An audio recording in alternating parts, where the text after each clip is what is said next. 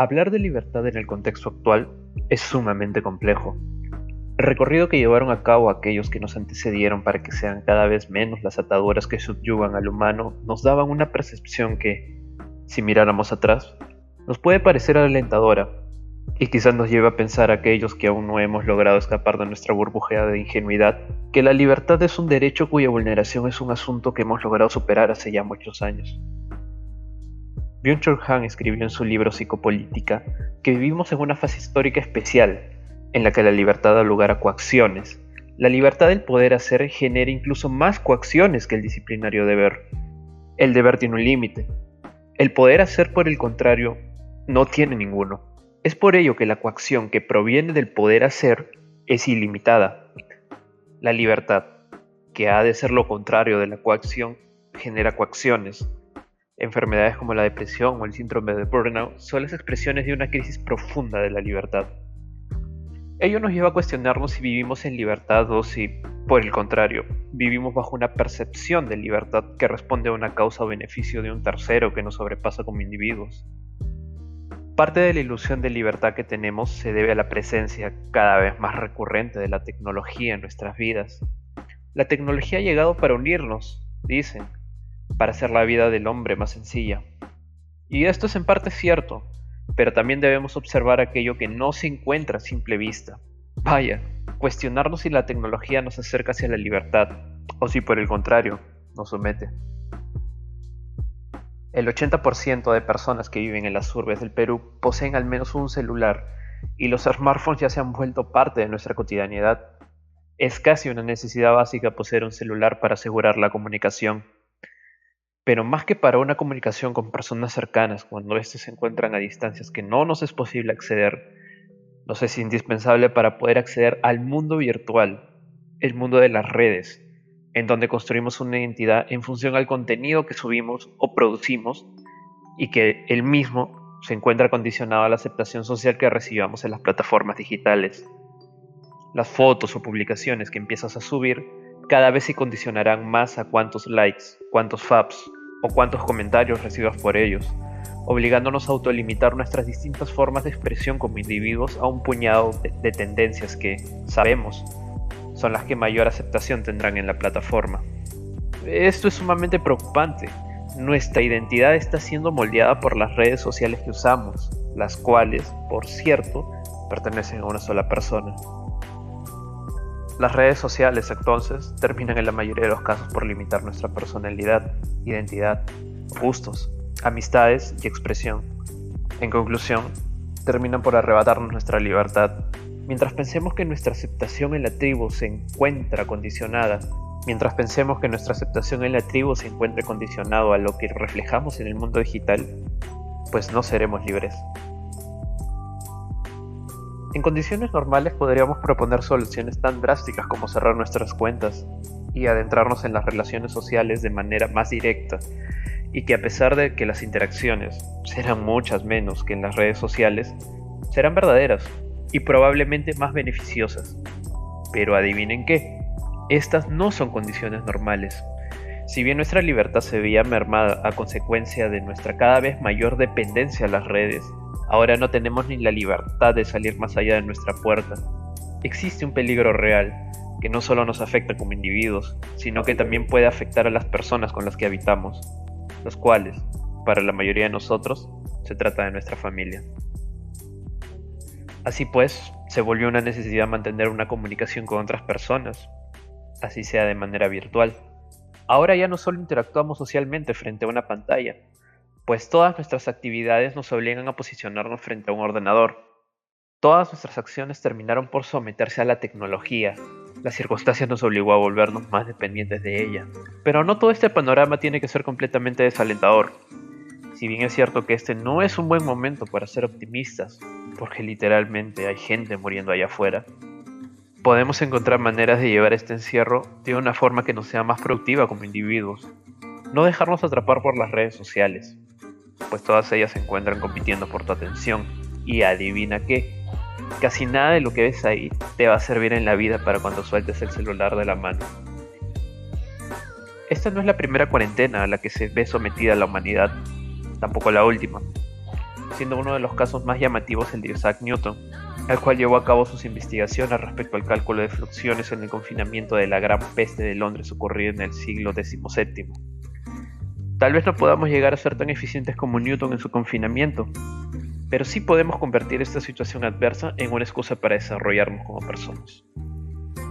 Es justamente ese motivo que nos trae aquí, poder conversar sobre nuestras apreciaciones personales respecto a la cuarentena, fomentar un espacio de conversación y solo tal vez ayudarlos a sentir que no están solos, que más allá de una pantalla se encuentran seres humanos con las mismas inquietudes y temores que ustedes.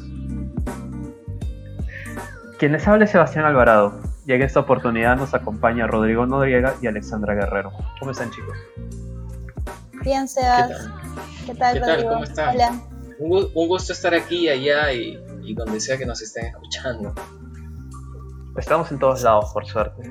Es bastante no sé, es, es, bastante preocupante cómo es que la tecnología nos ha ido, nos ha ido absorbiendo cada vez más como individuos. Y al final nos hemos terminado reduciendo a lo que expresamos en redes, pero es que tampoco es que tenemos otra opción para, para expresar nuestra individualidad, o siquiera como colectivo. Sí, bueno, o sea, todo es tan inmediato, todo es tan rápido, ¿no? Simplemente eh, yo a veces me pongo a pensar, ¿no? Si la gente tuviera quizás noción o si recordara un poco cómo eran las cosas hace 20 años. Bueno, soy joven, pero yo me imagino que quizás alguna de estas eh, personas que andan tan preocupadas, ¿no? Que sido por sus hijos o sus familiares, que se pusieran a pensar, ¿no? En, cómo solía ser antes, ¿no? Enviar una carta, ¿no? Que demoraba, no sé, un mes, dos meses en llegar, ¿no? Y quizás sin respuesta, ¿no? Y ahora todos estamos tan afanados, ¿no? Y las redes nos permiten incluso explorar lo, más enfermizo que hay en nuestras mentes, ¿no? En nuestro impulso de querer controlar todo. Sí, por supuesto. Y también de que este proceso de, comunicación, antes de las redes, solía ser incluso hasta más privado, ¿no? Eh, ahora eh, es como que todo tiene que todo tiene que ser público, todo el mundo tiene que enterarse de lo que estás haciendo y a quién, a quién se lo estás dando, ¿no? Para que pueda, pueda ser aceptado, porque si no, no existe. O sea, nuestra existencia se ha reducido a las redes, a lo que mostramos en ellas. Y la verdad es que es bastante triste. Siento que le están dando como que un lado un poco triste a lo que significan las redes sociales. Para mí es un... Mm, es, depende de cómo lo uses también para mí es una gran, una gran herramienta que nos puede servir para muchas cosas. Y más ahora que en la pandemia nos hemos dado cuenta de la utilidad de lo que, de lo que son, ¿no? El poder contactarnos a distancia, el hacer las clases también a través de una pantalla. Y no solo eso, sino que puedes llegar, puedes llegar a dar a conocer todos los temas que tú quieras a través de los comentarios que haces, o como ustedes que se juntaron para hacer una página y eh, hicieron una convocatoria y dan a conocer sus publicaciones, que no se quedan solamente entre su grupo de amigos, sino que se expande a cualquiera que compartan las mismas, ¿no? Sí, yo pienso que de alguna forma eh, estamos siendo parte de, una transición que yo creo que para algunos puede ser bastante dolorosa, otros, bueno, no tanto porque eh, recordemos que también eh, no solamente esto sirve para, no sé, pues eh, plantear soluciones o etcétera, ¿no? sino también sirve para entretenernos, ¿no?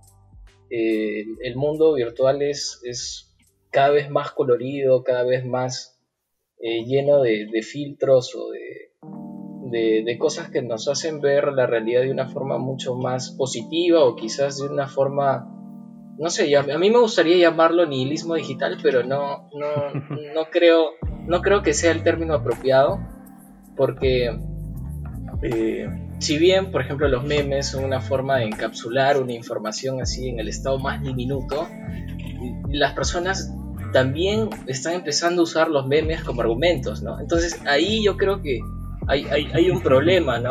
O sea, más allá del hecho de, de, que si bien es, parte de un ejercicio de entretenimiento, ¿no?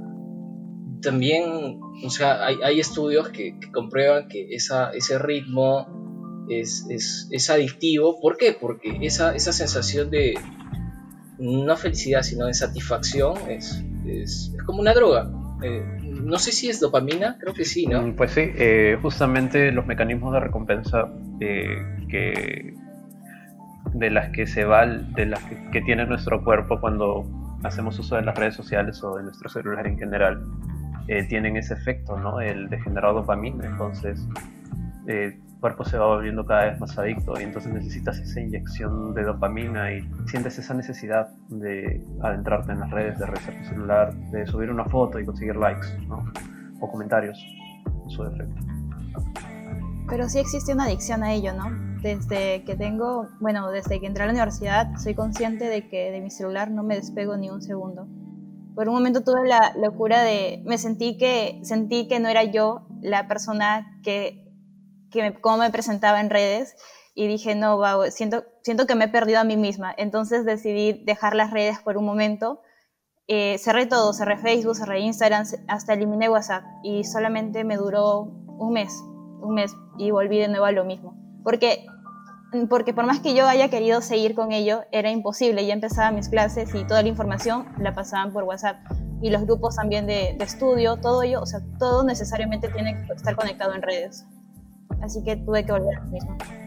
Claro, sí, sí te entiendo. Y de hecho, eh, le he escuchado eso a bastantes personas, decir de que siempre que tienen una crisis de identidad, eh, lo primero que tienden a hacer es a cerrar sus redes, ¿no? Cierran sus redes y es como y es extraño porque aparentemente las redes son como que este reflejo de, nuestra identidad, ¿no? O, o cómo nosotros nos, nos definimos como individuos y siempre Claro, no digo que ese, no digo que ese haya sido tu caso, no una crisis de identidad, pero siempre lo es. El... Claro, sí, sí, sí, sí, se lo he escuchado a bastantes personas, de, hecho, ¿no?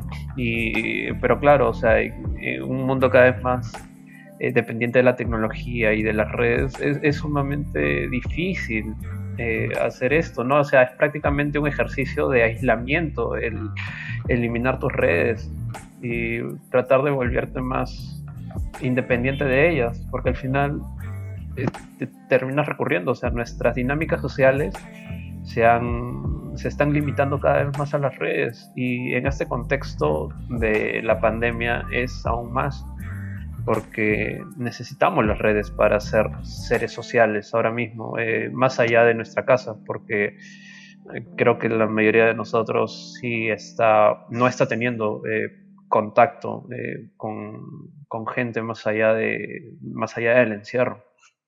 Sí, bueno, yo respecto a la crisis de identidad, yo, a mí lo, que me preocupa, eh, o sea, yo creo que, bueno, muchas personas han tenido ese momento, ¿no? En el cual quieren dejarlo todo, ¿no?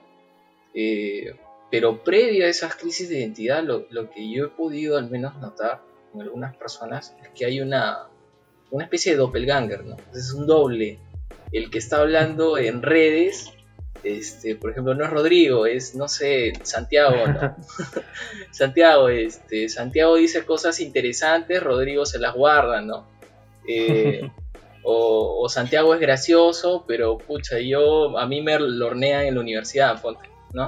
Entonces, este, hay esa subdivisión y yo creo que es parte del proceso de, la formación de la personalidad. Yo, recuerdo que tuve esta conversación con, una psicóloga y ella me, explicó que, o sea, no hay forma en la cual un ser sea siempre sí mismo. No sé si me entienden. Sino que lo que lo rodea va a definir también el comportamiento que tenga en ese momento. no hay forma de que, qué sé yo, este, la forma quizás como se presenten ustedes vaya a ser la misma con, cómo se presenten en, otro tipo de situaciones, ¿no? Y en redes es, de alguna forma va plasmándose la pintura de, otro personaje, ¿no? En, parte nuestra, el desarrollo de nuestra personalidad está condicionado a nuestro contexto, ¿no? Y no, claro, o sea, yo no voy a entrar a, no voy a, no voy a estar en, un, en una tribu, en un grupo social en la cual por ejemplo, todos tienen una marcada tendencia eh, política y yo voy a llegar con una que es totalmente contraria, ¿no? O sea, voy a ser excluido de la tribu y justamente los, el, cerebro humano está diseñado para la supervivencia y para y parte de la supervivencia se basa en tratar de encajar dentro de la tribu. Es por esto que somos muy fácilmente influenciados por el resto, por nuestro contexto. No sé si podría identificarme como eso de que todo lo que comparto quiero que esté aceptado por los demás. La verdad, personalmente considero que todo lo que comparto en Facebook, en redes, en estados, no soy yo. O sea, solo son cosas que me hicieron reír y las comparto por ella, pero no me identifico con lo que comparto. Mm, tampoco busco como que aceptación de lo que comparto, porque es más, creo que las personas que pueden ver mis estados solamente son unas 20 personas y, y eso, mm, como que son personas que sé que simplemente se van a reír y que no van a juzgar por las cosas que comparto, ¿no?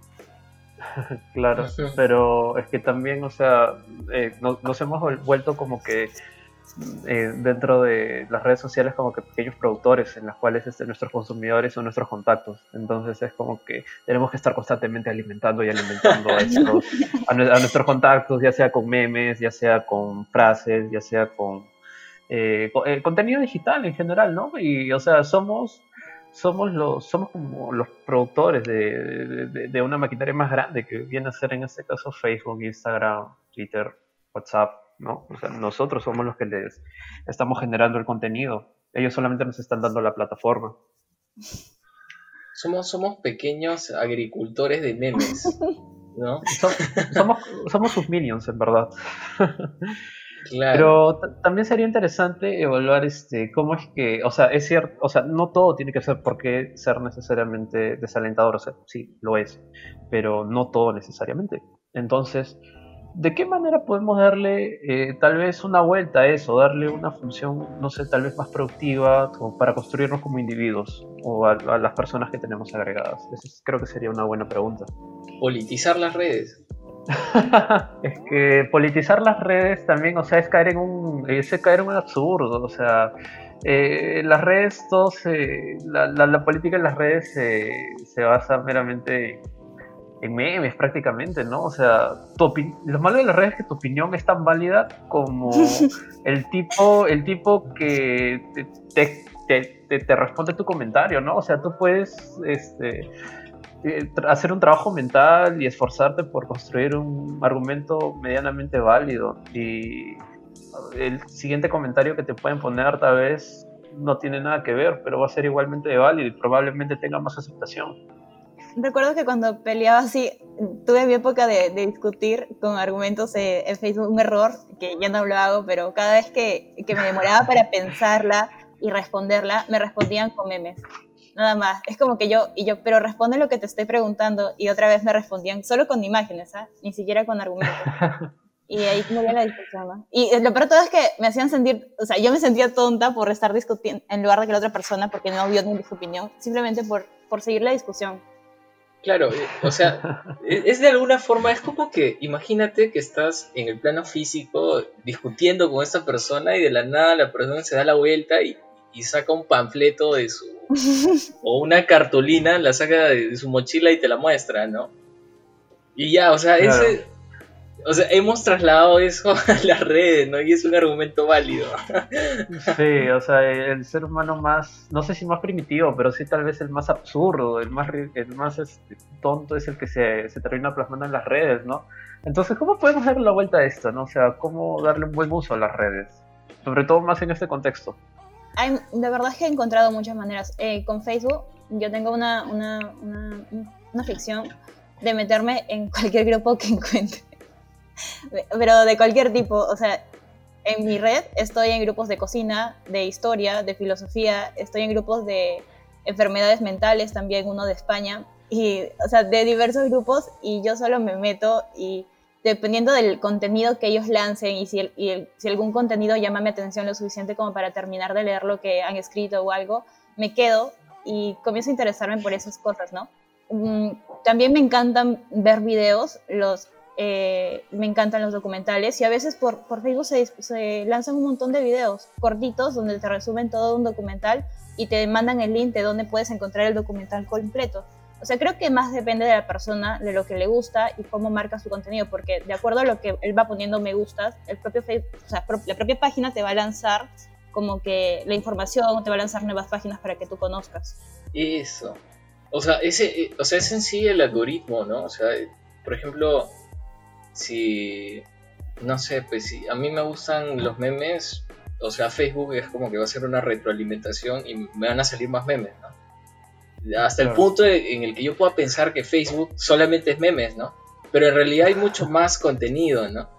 Y, y parte, parte, creo, de la responsabilidad de, tener una cuenta es, es, es hacer lo, lo, que está haciendo Alessandra, ¿no? O sea, eh, plasmar eh, intereses o objetivos dentro de nuestra plataforma eh, y poder aprovecharlo, ¿no? O sea, al hecho de que si estás así, ¿no? En, tu celular, que no parezca que no estás haciendo nada o que solamente te estás riendo, sino que haya, que haya realmente, pues, algo esencial, algo, algo que te va a nutrir, ¿no? Claro. Eh, por ejemplo, em, no, yo no, no, no tanto en redes, la verdad. Em, y también lo que consumo en redes es como que ya me ya tiré la toalla al respecto, ya me resigné a que no voy a encontrar un buen contenido en redes o tal vez no en la mayoría de las veces.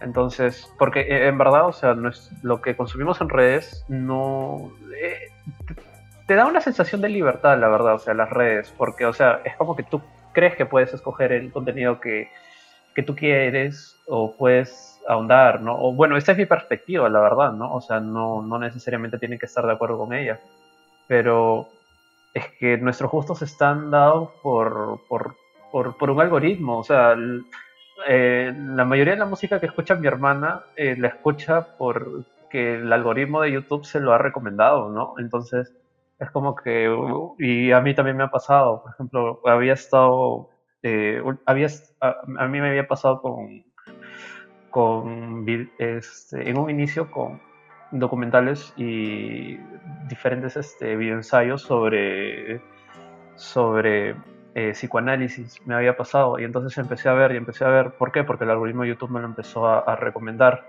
Y entonces en función a eso eh, yo me di cuenta de que no podía nutrirme solamente de, de, estos de este contenido en, en, YouTube. Entonces empecé a de los empecé a recolectar autores y empecé a comprar libros y a revisar distintas, distintos trabajos de investigación. Pero es, es, interesante cómo es que, o sea, todo este, todo este interés eh, que he tenido en los últimos meses respecto al, al, psicoanálisis, eh, o sea, sería un, un, poco injusto decir de que solamente ha nacido de ahí, pero gran parte de, de, de eso se debe a al algoritmo de YouTube, la verdad. Y no sé, siento que me está moldeando como individuo y me da un poco de miedo, la verdad. pero, ¿por qué lo ves como que te moldean si tú puedes elegir si verlo o no?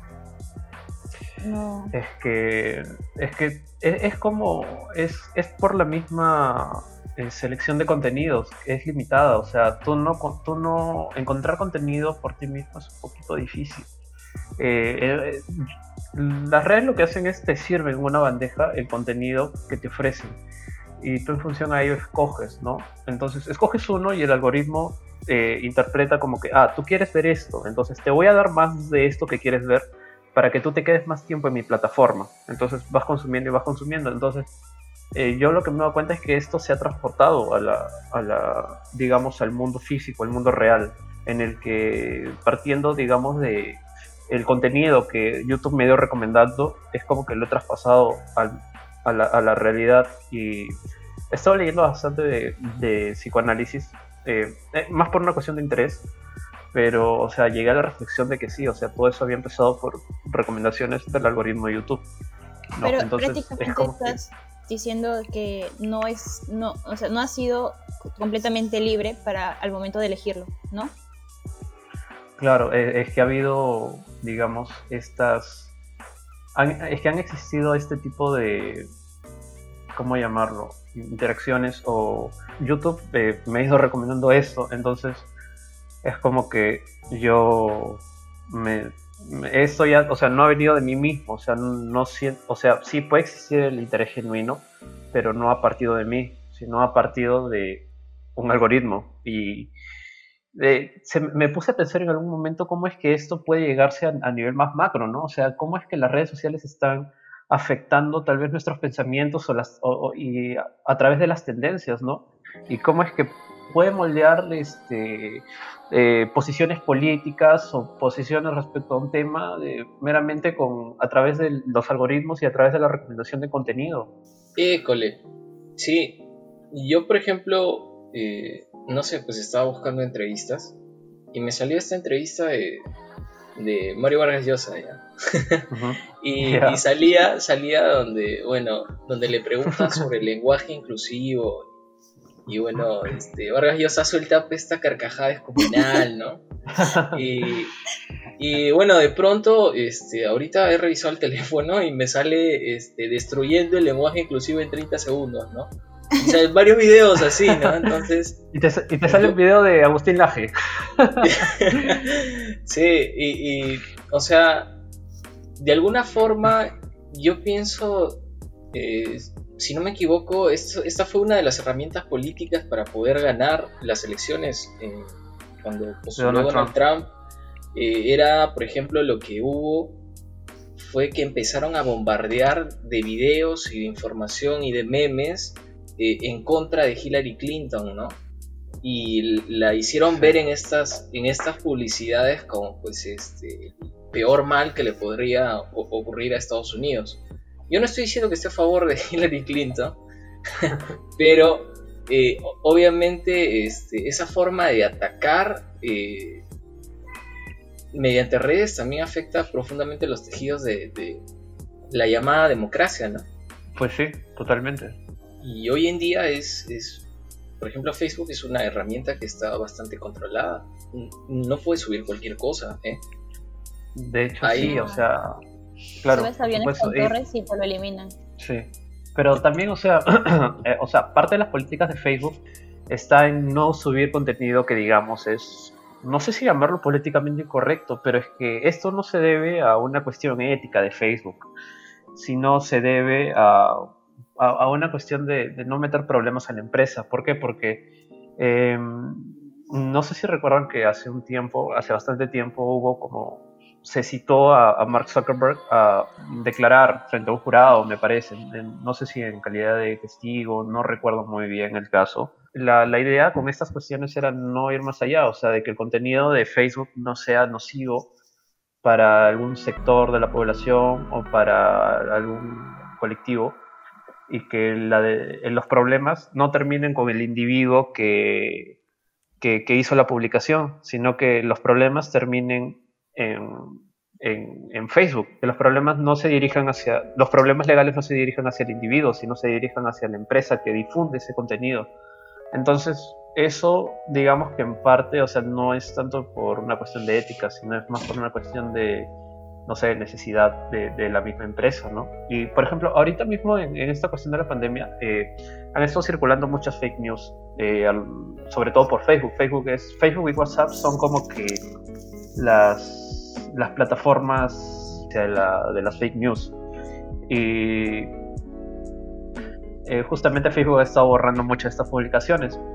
Y, por ejemplo, lo, al respecto al, el hidróxido de cloro, creo que se, le llama. Eh, han estado borrando bastantes, bastantes publicaciones al respecto, ¿no? Y es como que muchos conspiran, mucho de la gente que consume, estos productos lo, toman como que Facebook está aliado con las grandes eh, farmacéuticas y está eliminando, o sea, está eliminando esto porque, o sea, existe un lobby, ¿no? Entonces, cae, eh, esta censura caemos un poco en lo que es este puede llevarnos a formar conspiraciones, o sea, al respecto, cuando en verdad solamente responde a políticas de mercado.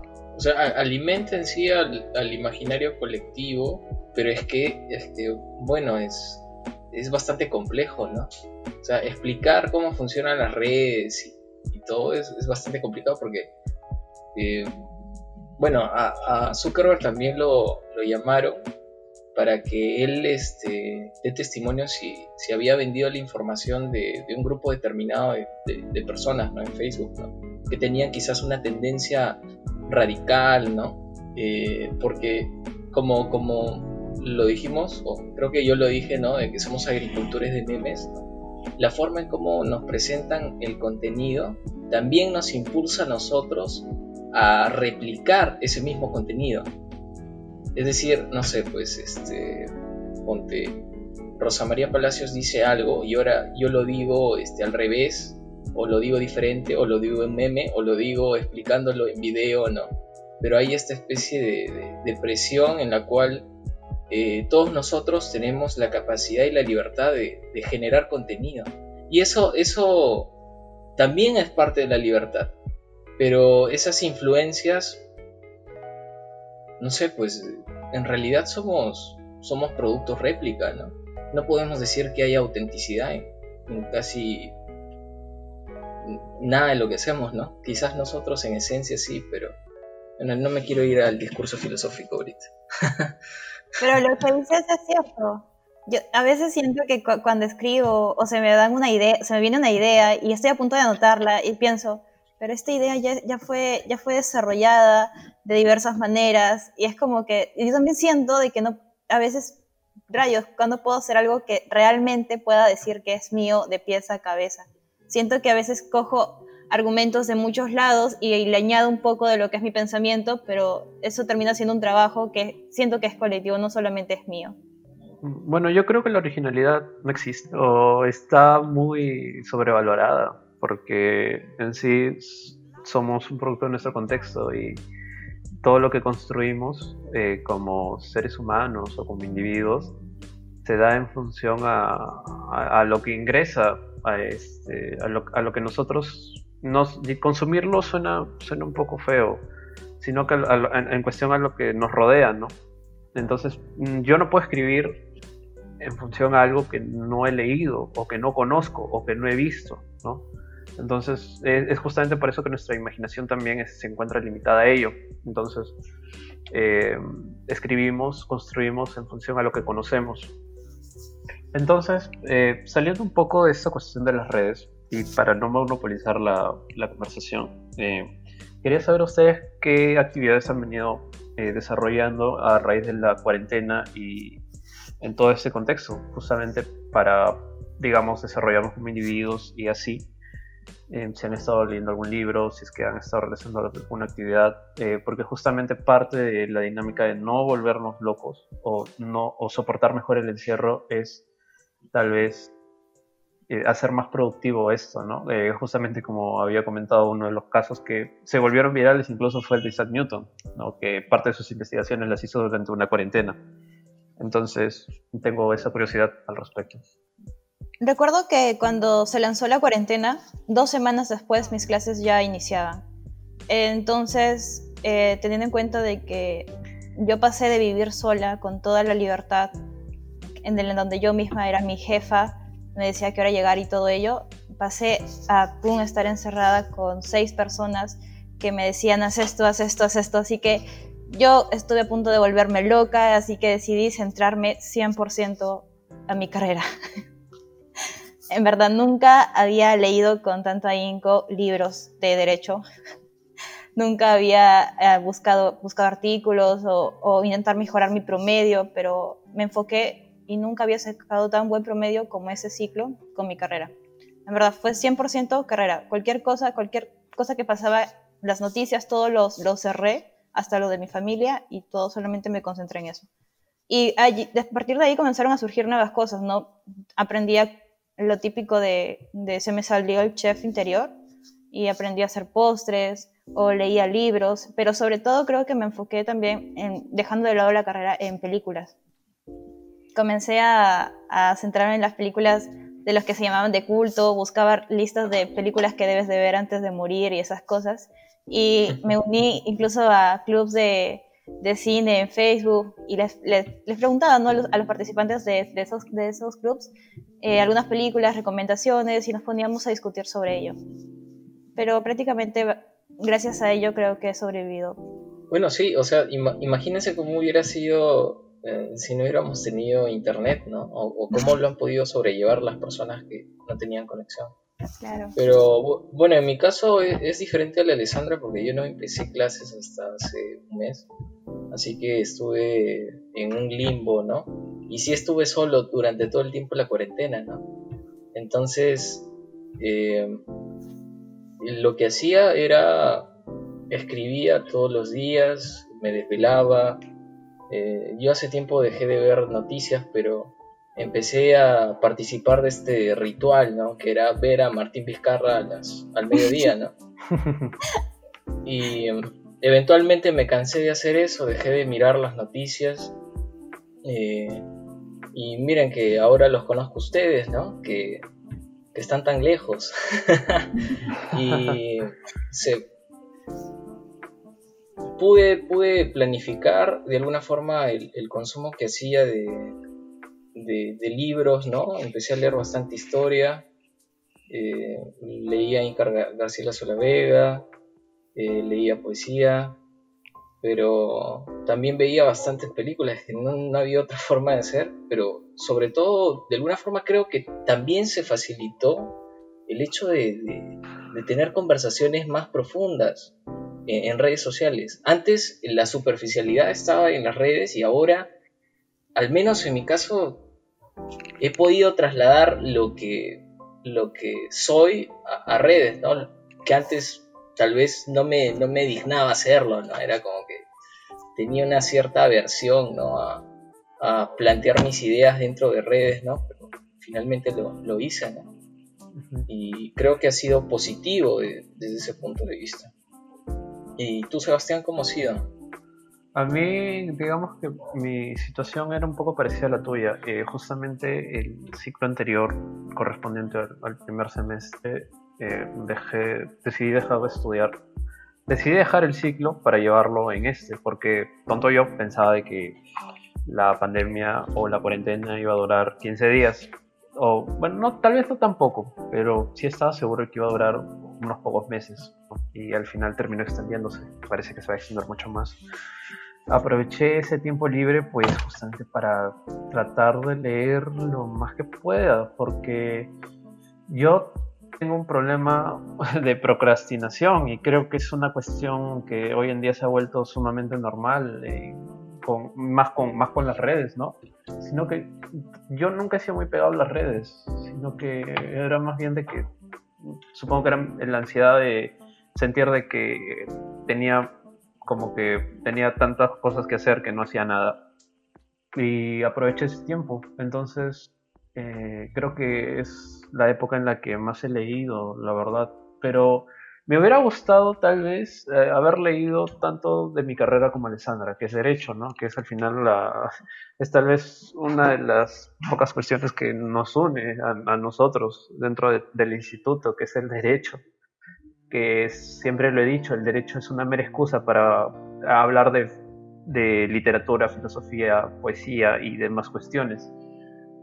Y justamente eh, había empezado a leer empecé leyendo eh, narrativa y últimamente he estado leyendo más ensayos, he estado leyendo psicoanálisis y me he pegado bastante con eso. Y yo, yo creo que uno de los libros que deberíamos leer eh, en este contexto es el de psicopolítica de Byung-Chul Han, que creo que es sumamente eh, necesario. Yo creo que es necesario y es una buena, es una buena excusa eh, el encierro, el poder leerlo y cuestionarnos también respecto a nuestra libertad, porque pensamos de que en este, este contexto es el que no nos ha hecho libres, ¿no? O sea que después de mucho tiempo es que nuestra libertad se ha visto sometida por el mismo encierro y la verdad es que no es así. O sea, el, digamos de que el sistema, el mercado ha ido elaborando una percepción de libertad en la cual eh, una percepción de libertad que en verdad termina siendo una libertad que genera coacción y entonces nuestra, nuestra libertad como individuos es, es una mera ilusión, la verdad, es una ilusión y es una ilusión del mercado. Bueno, yo pienso que al menos, al menos en el Perú todavía hay esta, eh, no sé si hablar de una visión paternalista respecto a, la población, pero hay esta idea de rebaño, ¿no? O sea, es necesario eh, aplicar la fuerza, es necesario, eh, por ejemplo, sacar a, la, a las Fuerzas Armadas a las calles, ¿no? Por ejemplo, todo esto, esto que sucedió, ¿no? O sea, es necesario todavía presentar los símbolos de, la coacción para que las personas se limiten, ¿no? Más allá del, hecho de, no sé, eh, si tiene internet o si tiene un celular, si lo puedo coaccionar de esa forma, ¿no? Pero eh, nuestra libertad también ha sido, con toda esta, esta pandemia, eh, hemos sido limitados bastante, ¿no? Es, por ejemplo, el, tema de las mascarillas, que, si bien tiene pues una, una motivación sanitaria, ¿no? Eh, también nos, nos, ha limitado a las, las expresiones faciales. no podemos, nos ha limitado también la comunicación. El otro día subí a un carro y bueno, yo escuché un precio y al bajar era otro precio, ¿no? Porque no había escuchado bien, ¿no? El otro día fui a hacer unos trámites a Sonar y, y escuché, este, bueno, vi a, señores de, de, avanzada edad, ¿no? solicitando eh, que, los orienten ¿no? dentro de la institución. y, había, mira, era un casco con, el protector facial, encima la mascarilla, no cualquier mascarilla, era una KN95, había una pared, una, algo de vidrio y bueno, de ahí están los señores que también están con su protector facial y su, su mascarilla, ¿no? Y la señora decía algo y al otro lado le escuchaban otra cosa y, eventualmente empezaron a, pelearse, ¿no? Porque no se entendían, o sea. Eh, es interesante cómo, cómo se está, está evolucionando también la forma de comunicarse presencialmente, ¿no? Creo que ahora la gente más se mira a los ojos, ¿no? Pues sí, o sea, incluso hasta, como tú decías, la comunicación se ha visto, se ha visto eh, mermada, el, cómo nos entendemos ¿no? dentro, de, dentro de la misma tribu. Y en verdad es que los conflictos ocurren justamente por eso. Muchas veces ocurren por eso, por la ausencia de comunicación. A ver, puedo dar un contraste. Eh, tú mencionaste el filósofo Byung Chul On. ¿Está bien pronunciado? Mejor no lo pronuncies.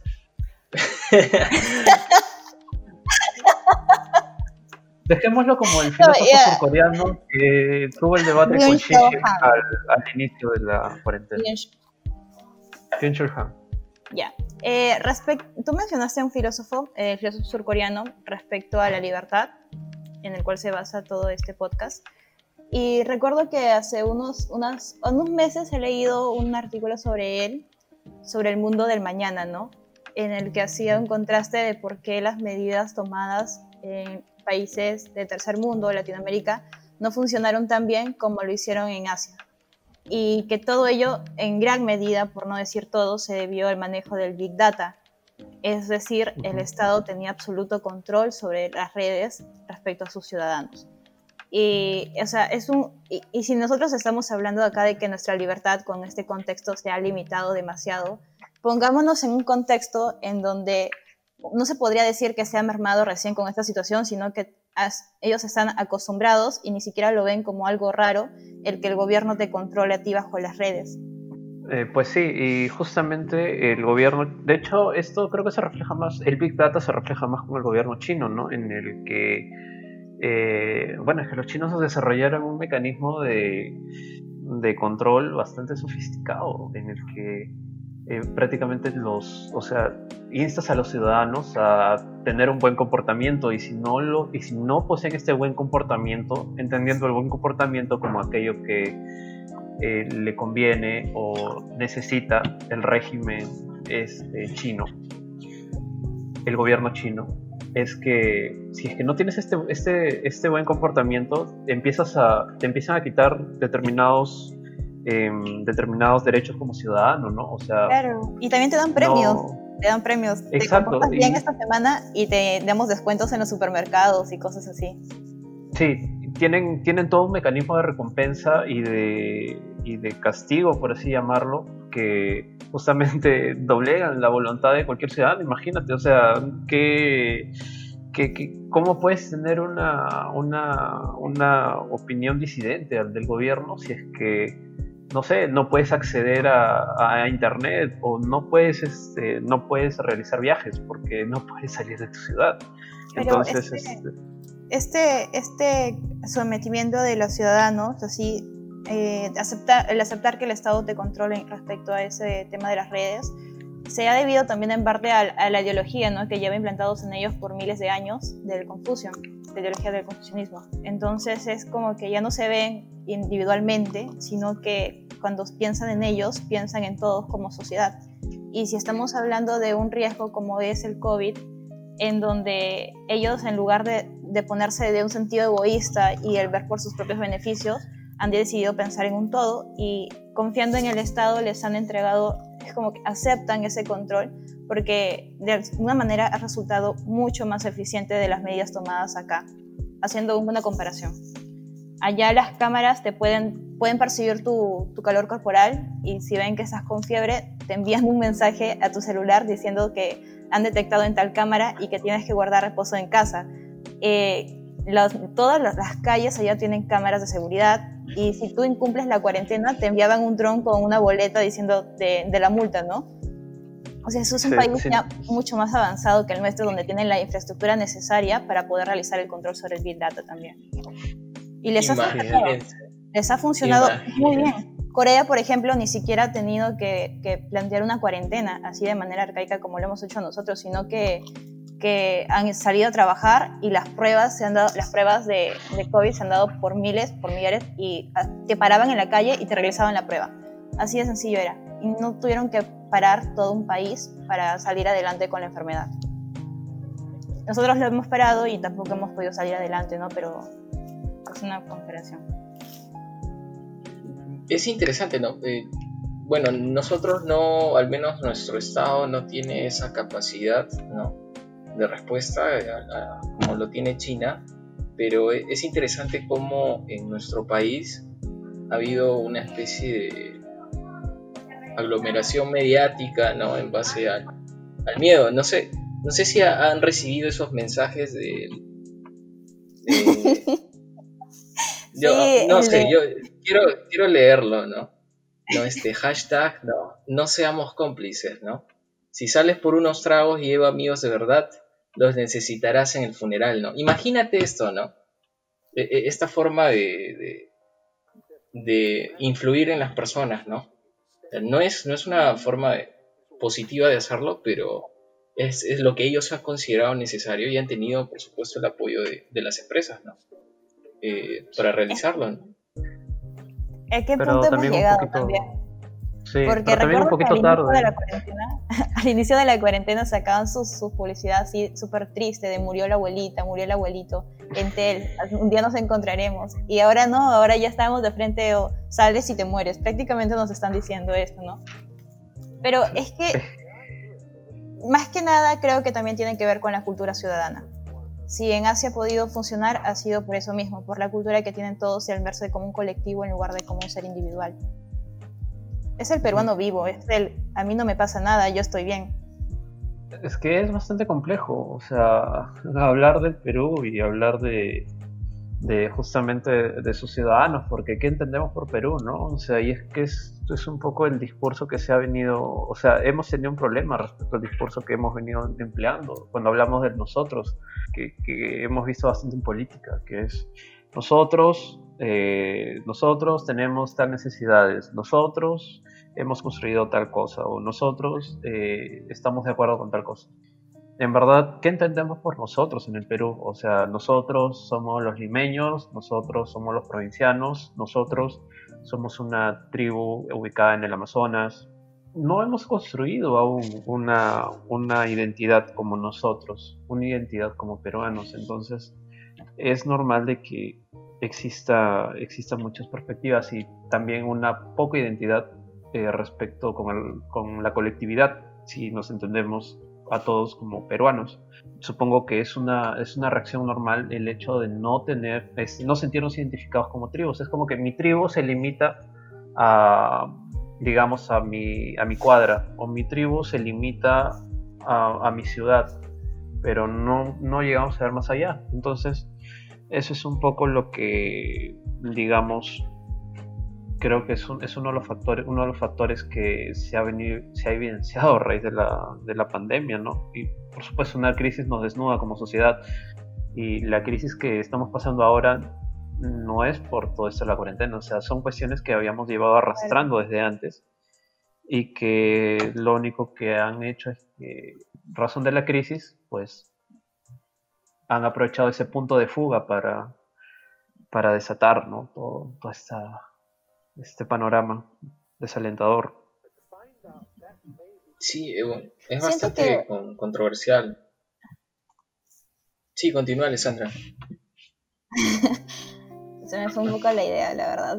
Y te iba a mencionar algo así como que siento que ese problema de fragmentación de identidad eh, no es solamente un problema que podríamos abarcarlo respecto a un país, podríamos ir incluso mucho más allá. O sea, el hecho de no identificarte con un país de manera colectiva como ciudadano también es un problema, pero el, también el hecho de hacerlo, de volverte muy patriota, ¿no podrían ustedes considerarlo un problema cuando se va al extremo? Es decir, el velar por los intereses de tu país, eh, ¿no es por ello que se originaron también las guerras? No estoy hablando, estoy yendo por las ramas. No, o sea, es, Sí, es, interesante, ¿no? El, tema de, bueno, estamos fragmentados, pero gracias a la globalización tienes la capacidad de, sentirte hermano de, una persona que está 15.000 kilómetros de tu casa, ¿no? Eh, hay también esa, no sé si ese colapso de identidad es que por gracias a la globalización, o sea, los procesos históricos de cada país han tenido pues una disrupción tremenda, ¿no? Eh, es fácil, por ejemplo, a algunos adolescentes sentirse más identificados con, un coreano que con un peruano, ¿no? O con alguien de su propia cuadra, ¿no? Y, o sea, la, la, noción de la tribu también ha cambiado y eso se puede ver en la arquitectura. ¿ah? O sea, eh, eh, por ejemplo, no sé si han visto estos barrios o las urbanizaciones que son como, parecen cárceles, ¿no? ¿Has visto? ya no puedes ni ver el jardín de tu vecino como que, ¡pum!, una pared, ¿no? Y encima arriba, no sé, un cableado eléctrico, ¿no? Porque, ¿Por qué? Porque esa persona, eh, o, la sensación de inseguridad que hay en el, en el entorno, o sea, hace que edifique su casa de esa forma, ¿no? Completamente cerrada. Ya no hay una, una sensación de comunidad, ya somos células, ya hay más individualismo, ¿no? Entonces, em, cuando pensamos en, las cuestiones, eh, por ejemplo, de, salud, eh, sencillamente podemos decir, bueno, yo, yo me enfermo, ¿no? Y ya, no hay problema, ¿no? Y simplemente olvidamos por completo, ¿no? Todas estas abstracciones, ¿no? del Estado, ¿no? O del deber ser, o lo que deberíamos hacer, ¿no? Y, no sé, bastante complicado, ¿no? sí, sí, por supuesto. Estas son vienen a ser esas cuestiones que nos, nos termina definiendo, ¿no? O sea, no sabemos este, qué, nos define como peruanos, solamente sabemos que estamos fragmentados y que a lo mejor ese eh, se está generando esta, esta identidad en torno a la fragmentación y en lugar de eh, unirnos como eh, unirnos como, como individuos para lograr una, una meta en, en común, no podemos llegar a, nada. O sea, servimos mejor como colectivo que como individuos, pero y podemos llegar a, buen puerto eh, de manera mucho más eficiente siendo un colectivo que actuando como individuos. Pero es que si, si no encontramos esas cuestiones en común que nos une, pues ser, pues la colectividad se pierde y se pierde también todo aquello que hemos construido como, como nación o que tratamos de construir como nación. Claro, pero ¿cuándo podríamos decir que alguna vez la hemos tenido? Si, si vemos hacia atrás en la historia, el Perú en sí siempre ha estado separado, ¿no? La clase alta, la clase baja, los encontramos ahí a los indígenas y luego los españoles. Eh, y luego, como con el correr de los años, esa división estaba allí intacta. Uno cuando quiere insultar o se vuelve una publicación famosa porque ha sido centrado en el, racismo, tipo, esa persona le ha dicho chola a alguien, o, cosas así. No es decir, hay una división invisible pero intacta en nuestro país. Y eso, esa división ha estado en, desde los inicios de la formación del Perú. No es como que se ha dado recién. Y para que se arregle es una cuestión que... Una utopía, la verdad. No siento, no siento que vayamos de alguna manera a conectarnos así con una colectividad como... Por ejemplo, se supone que epidemias, como esta epidemia como la que hemos tenido, eh, estas circunstancias nos deberían hacer, lo que deberían hacer es que nos unamos, ¿no? Como país, pero igual aún así hemos encontrado muchas diferencias en donde, en donde la... Yo entiendo perfectamente por qué las personas han salido a pesar de las restricciones que se han dado por los trabajos informales. O sea, ¿cómo esperas que una persona salga adelante o de, de comer a sus hijos si es que no lo dejan salir? sentía que eran medidas que se estaban tomando mirando más el lado para la gente que podía mantenerse sola y no estaban mirando a esa proporción que en verdad es muy gran, muy gran parte de la población peruana respecto a los trabajos informales. Es, o sea, es un ejemplo más de cómo también las medidas en cierta parte han sido indiscriminadas respecto a ellos. Pues sí, eh, estoy completamente de acuerdo, ¿no? O sea, los problemas que tenemos ahora no, eh, los venimos arrastrando desde muchos años. El problema del racismo, el clasismo y esta división que existe entre peruanos por, eh, viene desde, desde que Europa este, desembarcó en América, ¿no? Entonces... 12, 12 de octubre de 1492. bueno, o sea, e-, esa, esa, fecha nos ha traído una, una serie de, de, taras y complejos, ¿no? Eh, muy, muy complicados, ¿no? O sea, por ejemplo, la, la, percepción racial en los países del primer mundo es completamente diferente, ¿no? Si ellos, por ejemplo, el otro día vi, yo tengo un conocido de, la India que subió una foto de una, eh, de una turista sentándose al costado de un vendedor de, artesanías en la India, ¿no? Y eso, eso en, la cultura de allá es completamente impensable. ¿Por qué? Porque la persona que está ahí, o sea, no importa el oficio que tenga, si tiene una casta social diferente, o no puedes sentarte con esa persona, no puedes ni siquiera dirigirle la palabra, ¿no? Y, lo que sucede acá en el Perú, ¿no? O sea, eh, por ejemplo, hablar del racismo o, criticar el, eh, la idea de racismo es completamente eh, burlada, ¿no? O sea, por ejemplo, lo que sucede en Estados Unidos respecto a estas luchas raciales, acá es como que qué extraño, ¿no? Acá yo lo puedo hacer libremente y a mí nadie me censura, ¿no? A mí nadie me dice nada, a mí nadie me cuadra, ¿no? Y... Son distintas formas de racismo. ¿No es cierto? Por ejemplo, acá en Estados Unidos lo que vemos es este, el racismo contra, contra las personas de color. Pero, por ejemplo, ándate a Asia, anda a Asia. Eh, vemos ahí, yo, o sea, yo siento que ahí toda la gente como que se une y es más bien como racista hacia los extranjeros. En Corea se puede ver un gran racismo hacia las personas de, de otro país, que no sean ellos, hacia, los, hacia las personas de color, hacia las personas latinas o incluso a los americanos hacia los estadounidenses. Eh, sí, completamente. Y sucede en varios países de Asia, ¿no? Eh, por ejemplo, Japón también, o sea, su política eh, migratoria es bastante estricta, ¿no? Incluso más estricta que la de Estados Unidos, con la de Estados Unidos de Trump. Y justamente es eso. Y, pero con respecto a lo que había dicho Alessandra, yo no creo que los, o sea, no se pueda construir un digamos, no se pueden romper estos, estos, estas cuestiones que venimos arrastrando, eh, estos problemas sociales, ya sea el racismo o ya sea el racismo. Eh. Por un momento yo pensé al inicio de la cuarentena que iba a pasar, que iba a pasar que nos íbamos a unir como un país porque lo que nos tocaba vivir era demasiado grande para nosotros y que la única manera de salir adelante era uniéndonos. Pero luego vimos lo que pasó y dije, oh, vaya, otra oportunidad que se nos va, ¿no? Es que cancelaron las partidas de fútbol. Sí. Pues esa es una buena, es, ese es un buen, una buena cuestión que nos unió como, creo que fue una de las pocas veces que vi a tanta gente, o sea, identificada como peruano, que fue eh, cuando jugó ¿El este, mundial? cuando El el- se mundial. jugó el mundial, ¿no? Bueno, más exactamente las eliminatorias, ¿no? Que Los Sí. finales de las eliminatorias.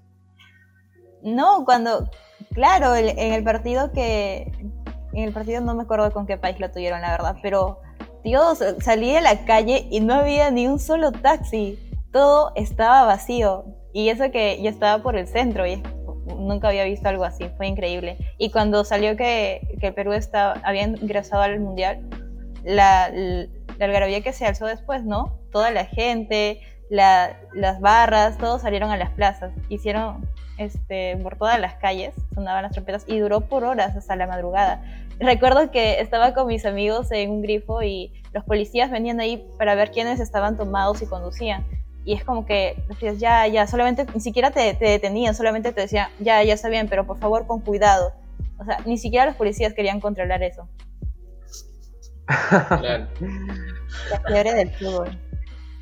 Claro, y eso fue justamente, o sea, y justamente los policías, este, bueno, yo, yo puedo imaginarme que los policías no, no, este, no actuaron, o sea, según su, según la ley, justamente por este sentido de, de unión como tribu, o sea, por después de mucho tiempo, o sea, teníamos esta, esta, esta percepción de ser un, un solo, un solo, un solo pueblo, o sea, un- de que teníamos una historia en común, o digamos, un- algo en común.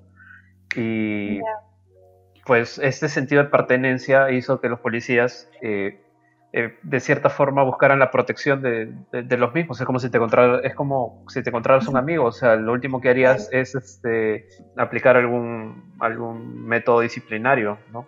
Pero es curioso también porque así como nos podemos unir como un solo país por, un- por, el, por el equipo peruano de fútbol, también se separan, ¿no? Cuando, cuando los partidos, los sub, no sé, los subequipos están jugando, la Alianza, la, el- la U, o sea, los también equipos se locales.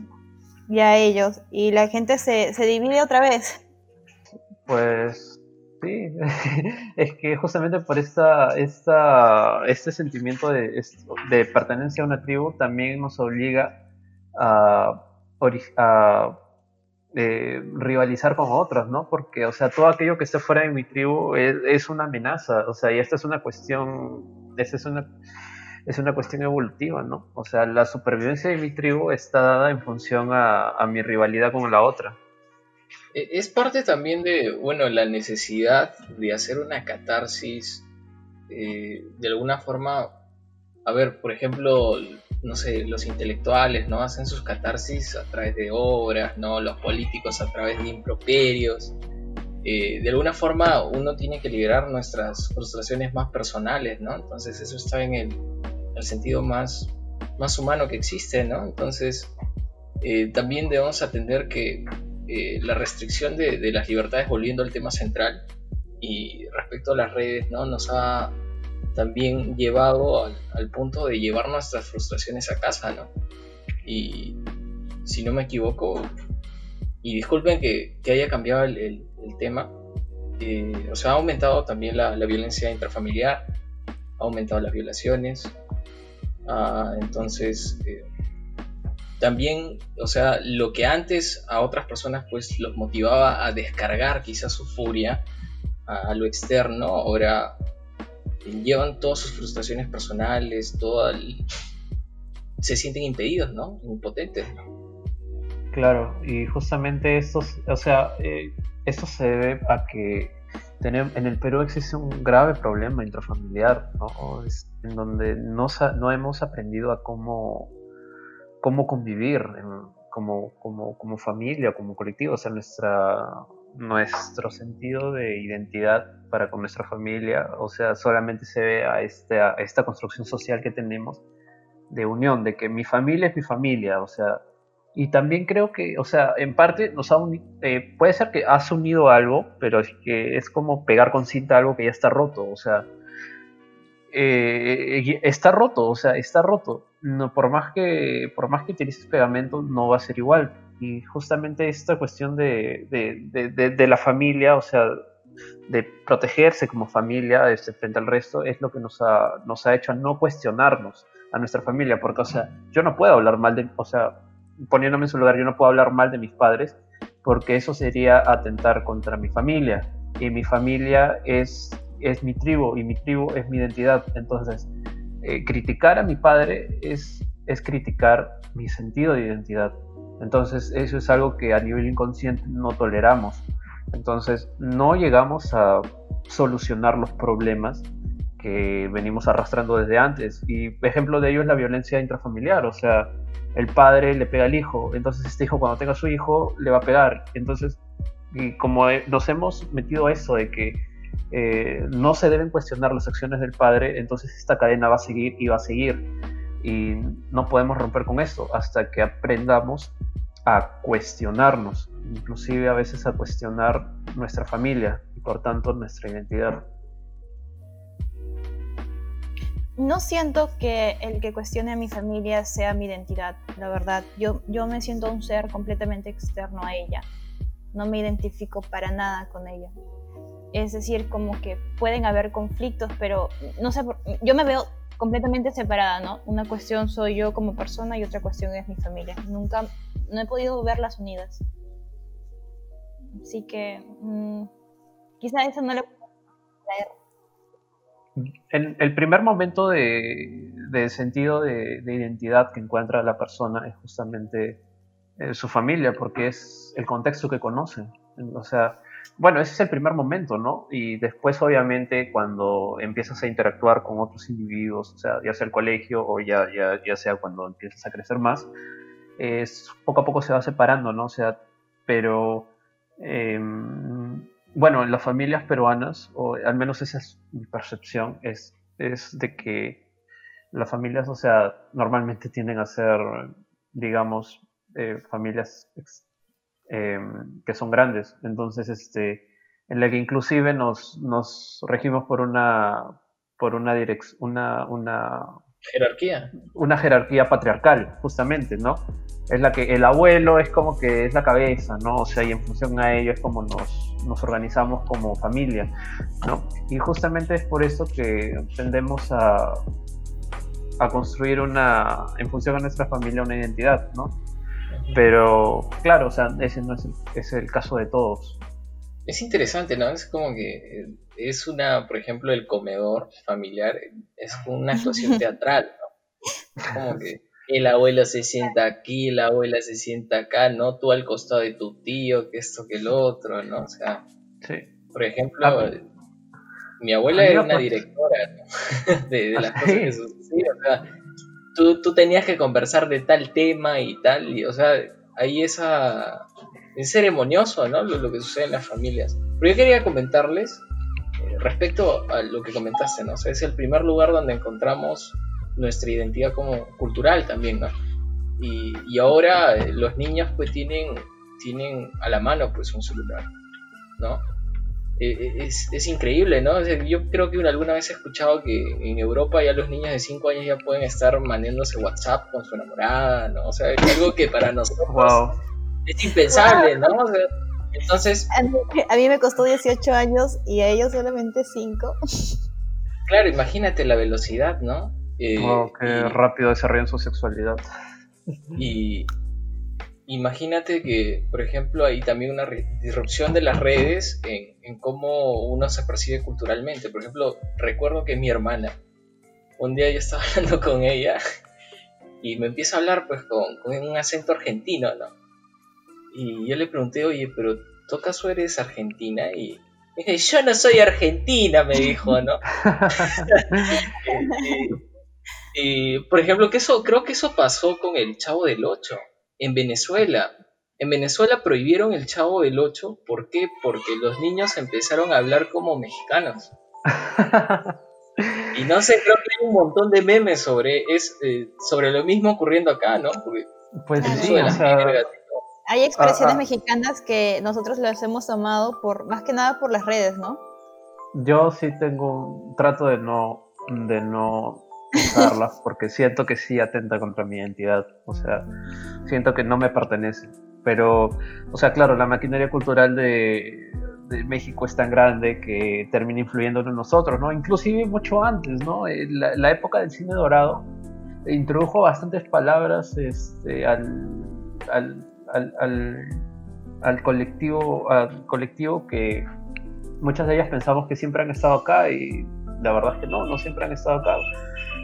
Por ejemplo, algo, algo este, yo, yo me pregunto en qué momento en el Perú empezaron a, bueno, las empresas de mariachis, ¿cuándo se hicieron, este, cuándo empezaron a constituirse? Pienso que fueron con, la, con lo mismo que dijo Sebastián, el cine, el cine dorado, que hizo el boom en México vamos, que era muy, muy romántico ver la escena, ¿no? De, del mariachi ir a tocarle serenata a la chica. O sea, fue una cuestión que supongo que en su época habrá conmovido a varias. Yo me pues, imagino a mi abuelito ir a tocarle serenata a mi abuelita. Súper romántico. sí.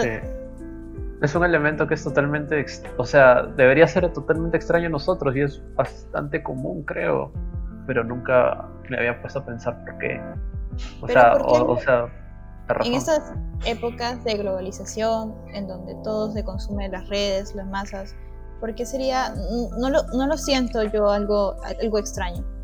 Es por las mismas, es, porque también este, estamos eh, cada vez más conectados, entonces las, por las mismas redes em, es normal de que ciertas expresiones o ciertos em, dialectos, lenguajes se nos pegue, o sea, por la misma dinámica que tenemos. O sea, ya no solamente es conversar o el diálogo no se limita solamente con la gente que coexiste contigo a tu alrededor, sino que justamente las redes nos ha llevado a más allá, o sea, y es una, es una dinámica que es totalmente vertical, o sea, yo podía conversar con alguien y la dinámica se daba de manera horizontal, o sea, y hasta se retroalimentaba pero a raíz de las redes, o sea, es como que la viene de arriba hacia abajo, o sea, eh, es, sea a través de publicaciones, puede ser a través de memes, puede ser a través de productos este, culturales, pero se da de manera totalmente vertical, ¿no? Entonces, yo tiendo a adoptar estas o bueno, el individuo tiende a adoptar estas, estas cuestiones porque es parte de su, o sea, se vuelve parte de su identidad, o sea, su identidad ya deja de ser eh, los individuos que, que, coexisten con él, sino también están los, los individuos con los que este, interactúa a través de las redes. Bueno, es que ya estamos en un mundo tan conectado. Eh, es difícil, por ejemplo, hacerlo lo que hizo Velasco, ¿no? Que fue una, una, una completa reforma también a la, la, cultural, ¿no? Cerró también, de alguna forma, el acceso a, a bueno, a la, música extranjera. Creo que prohibió un concierto de Santana, ¿no? Claro, lo, eh, creo que Santana entró con, iba antes de pisar el suelo peruano, le hicieron regresarse. Sí, o sea, imagínate, o sea, ahora ya es impensable, ya cualquiera puede acceder, no sé, si quiere escuchar rap sudafricano, lo puede hacer, ¿no? O si quieres escuchar, no sé, metal mongol, lo puedes hacer, ¿no? Claro, pero yo no veo negativo eso. En verdad, yo no siento que pierdes tu identidad por escuchar o aprender de otra cultura. Más bien, a eso iba con lo que dije antes, ¿no? A veces este, el tener la identidad, ver la identidad como algo extremista, decir tan, por ejemplo, yo soy peruano, peruano, e ir en con, no ir en contra, pero sí como que sentirte tan identificado que pones una barrera con otras culturas. Y creo que ese ha sido el origen, la verdad, de muchos problemas bélicos que hemos tenido. Más que identificarse, no, identificarse no es el punto, sino conocer otras culturas no siento que es apropiación. El, yo no me siento rara por ir utilizando palabras mexicanas o, no sé, escuchar otros tipos de música. Hace, hace tiempo me, mandaron algo de, rap indio o rock indio, pero no, no lo veo como que es algo negativo. Más bien siento que es algo positivo, siento que rompe barreras, más que nada, barreras geográficas, políticas, va más allá de todo. Pues sí, es, una posición así interesante, sino que... sé que es una posición media love and peace, pero, pero, pero me parece que es algo positivo. Eh, pues sí, eh, es interesante, pero o sea, también es como que para yo conocer la, una cultura distinta, o sea, ellos tienen que asumirse, asumir su identidad dentro de esa cultura para poder transmitirme, porque, o sea, imagínate si la identidad, o sea, yo tengo esta percepción de que nuestra identidad eh, a, nivel global, sobre todo en las urbes del mundo, se está, se está dirigiendo a una totalmente homogénea y esta viene desde una perspectiva horizontal, o sea, occidental, perdón, viene desde una perspectiva occidental. Estamos poco a poco, no sé si perdiendo nuestra identidad, pero estamos asumiendo una nueva identidad, ¿no? O sea, eh, ahorita, pues, si, si, no fuera por la barrera del idioma, fácilmente podrías hablar de muchas cuestiones en común con una persona que vive en Nueva York. O sea, tendrían eh, cuestiones en común, más allá de nuestra mera condición de, humanos, sino que entonces podemos hablar de cuestiones culturales que nos son familiares, ¿no? Y eh, en parte es esto, estamos, la identidad se está construyendo, no sé si la identidad se está construyendo hacia una nueva, más homogeneizada o se está perdiendo. Perdiendo. Pues es una cuestión que creo que podemos dejar sobre el tintero para... ¿Una próxima sesión?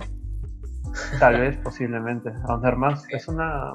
Es, algo que podríamos cuestionarnos un poco más, ¿no? Hacia, hacia dónde nos estamos dirigiendo. Yo creo, yo creo que es complicado para nosotros hablar de eso, porque, o sea, también nosotros, o sea, somos jóvenes, también estamos construyendo, ¿no? Parte de esa identidad. Y aparte de ello, aparte de ello, el ser humano es un ser cambiante. O sea, no vas a creer que algo esté estático. Ah, siento que estás viendo el sentido de identidad como algo de que ha estado así y tiene que estar así a lo largo de nuestra historia. O sea, la globalización ah. siento que es un... No, no, no, no, no. Ajá. No, o sea, yo más o menos lo que trataba de decir era de que nuestro proceso, o sea, el proceso de nuestra construcción de la identidad eh, poco a poco está dejando de ser orgánico. O sea, obviamente la, la cultura no es estática y nuestra identidad se va, se va formando a través, de, a través de las distintas dinámicas sociales que tenemos. Estamos, o sea, yo creo que nos estamos dirigiendo hacia una, una, una construcción de la identidad, creo que cada vez eh, menos orgánica. Es más divergente, ¿no? Sí. De qué a unos años, no sé, quizá unos 50, 30 años, eh, con, toda esta migración que ha habido de Venezuela, ¿cómo será nuestra nueva identidad, por así decirlo? ¿no? Se están fusionando dos culturas ahora, la peruana y la venezolana. yo siento que la identidad también en sí es algo cambiante. Sí, bueno, bueno tocando el tema de, la migración venezolana, recuerdo que, que, fui a un, a un recital de, poesía, pero era sobre la, eh, la literatura Nikkei y no recuerdo el otro tipo de literatura, creo que era los Nikkei, creo que son descendientes de los japoneses y había otro que era respecto a la descendencia china. Y yo me, eh, me preguntaba, ¿no? Eh, o sea, en algún momento va a haber pues una, una fusión de la literatura venezolana con, la peruana, ¿no? Y yo me acuerdo que se los pregunté, ¿no? Y les advertí, ¿no? Estén preparados, ¿no? Porque quizá de acá a 10, 20 años eh, va a haber ese tipo de, eventos culturales, ¿no? Entonces, eh, tampoco podemos pensar y centrarnos únicamente en estas fronteras que no existen, pero eh, es importante también conocer nuestras perspectivas históricas y, no irnos demasiado a la tangente, ¿no? Hasta el punto de, alienarnos, ¿no? las herramientas que, que tenemos a nuestra disposición también no solamente sirven para, construir nuestra identidad, sino que también pueden destruirlas o simplemente podemos plasmar nuestra, nuestra identidad en redes, ¿no? Por ejemplo, el, el, quechua ha sido partícipe de, de, esta, de este plasmar, ¿no? Dentro de las redes sociales, ¿no? No sé, creo que hay, hay personas que empiezan a enseñar quechua en TikTok, personas que tienen sus canales de YouTube, ¿no? Entonces, también hay un, hay un punto de vista positivo respecto a, estas cuestiones, ¿no? se está plasmando algo, eh, eh, se está plasmando la historia, ¿no? A, cada momento se está escribiendo algo en redes, ¿no? Entonces, eh, habrá que ver, ¿no? Son cuestiones bastante complejas, ¿no? Quizás nosotros no lleguemos siquiera a definir o rozar el, resultado final de, este proceso histórico. Y bueno chicos, supongo que estamos llegando al final de este podcast de, del que hemos hablado de muchas cuestiones menos de derecho y tal vez por ahí un poquito de literatura. Pero qué bueno que siempre, siempre esté, esté a la orden este tipo de cuestiones. Siempre podamos discutirlas. No sé si tienen algunas palabras antes de cerrar. Bueno, ha sido, ha sido un gusto, eh, eh, sigue siendo un gusto toda esta experiencia con, el IPDL. Eh, espero que podamos continuar con nuevas sesiones y que más personas puedan escuchar esto, ¿no? Y, y ¿no? utilizar las redes de una forma más, no sé si productiva, pero al menos no sé si llamar esto entretenimiento, pero sin duda nos ha entretenido a nosotros. lo importante creo que lo importante es que cada uno encuentre una manera de aprender más, que sea de todo un poco, pero que sea aprender. Así que nos vemos chicos, muchas gracias por esta oportunidad de hacer esta conversación muy entretenida. Rodrigo, Sebastián. No, muchas gracias a ustedes